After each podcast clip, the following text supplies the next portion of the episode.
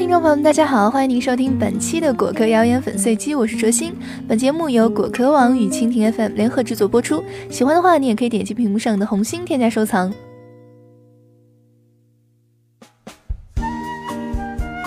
橙汁儿啊，无疑是受到很多人都喜爱的饮品，认为它健康又好喝。然而，最近的一项研究似乎让喝橙汁儿的理由又多了一条，那就是提高记忆力。英国雷丁大学研究显示，老年人每天喝五百毫升的橙汁，有迅速改善大脑功能的效果。实验结束时，志愿者的记忆力、反应速度和言语能力整体提高了百分之八。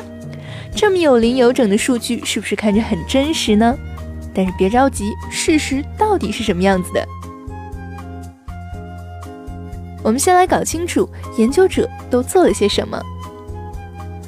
事实上呢，确实是有这样一项研究的，这是雷丁大学的研究者进行的一项随机交叉对照实验，它的目的是检验橙汁儿对健康老年人认知的影响。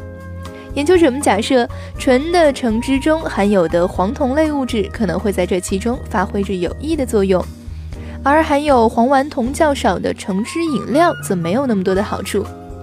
黄酮类物质被认为是对健康有益的。当然了，这一点上其实也是存在着很多争议的。也有研究者发现，较高的黄酮类物质摄入可能对认知功能具有正面的影响。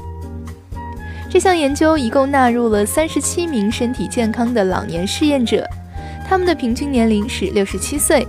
这是一项交叉对照实验，也就是说，每个受试者都会先后接受两组不同条件的干预，然后与自身形成对照。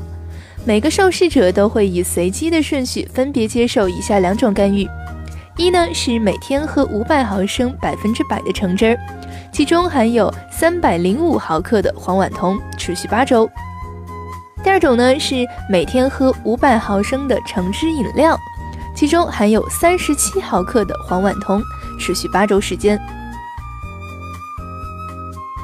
在此之间，他们会隔上四周时间来消除之前干预的影响。在实验中，研究者不会告知受试者他们喝的到底是哪一种饮料。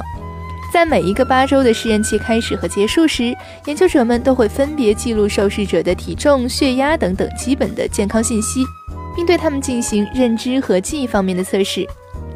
总的来说，在喝过了八周橙汁或者是橙汁饮料之后，受试者们的认知测试结果与基线相比差距都很小，他们之间并没有统计学意义上的显著差异。研究者们用很多种不同的认知测试方法，分别对受试者进行了测试。在这些测试数据当中，喝橙汁和橙汁饮料后的数据基本都没有什么差别。在众多的测试结果中，只有一种情景记忆测试的结果在两组之间做出了统计学上的显著性差异。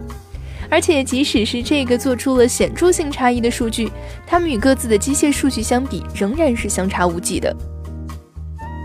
说到这儿啊，那我们就更好奇了，这个研究到底能说明什么呢？研究者自己在论文中写下了每日喝百分之百橙汁对健康老年人的认知功能有益的结论。然而，他们的这个研究却有很多的局限性，无法为这一论断提供足够的证据支持。首先啊，这项研究的规模很小，一共只纳入了三十七个人，这些受试者也可能不具有代表性。而且值得注意的是。无论是在喝橙汁还是橙汁饮料之后，认知评分的改变和基线相比都非常的微弱。虽然研究者试图进行双盲检测，但橙汁和橙汁饮料的口味差异还是使这种设盲很难成立。此外，这唯一一组有显著性差异的数据也无法说明什么问题。在进行多个指标的数据比较时，选取的指标越多，在全部数据中至少有一组出现显著性差异的可能性也就越大。而这种差异可能呢，只是随机效应导致的。即使橙汁中的黄酮类物质真的对健康有益，直接吃橙子也会是比喝果汁更值得推荐的摄入方式。与完整水果相比，果汁中的纤维成分有所损失，而且由于果汁的口味很好，饱腹感低，也容易使人喝得太多，增加长胖和蛀牙的风险。那说了这么多，想要告诉大家的就是，这项研究呢是不足以说明橙汁对认知功能有益的。目前也不应该以健脑的理由来推荐人们多喝橙汁。保持大脑健康，更多的还是要依靠健康的生活方式的整体作用，而不是某一项单一的食物。好了，那以上就是本期的果壳谣言粉碎机。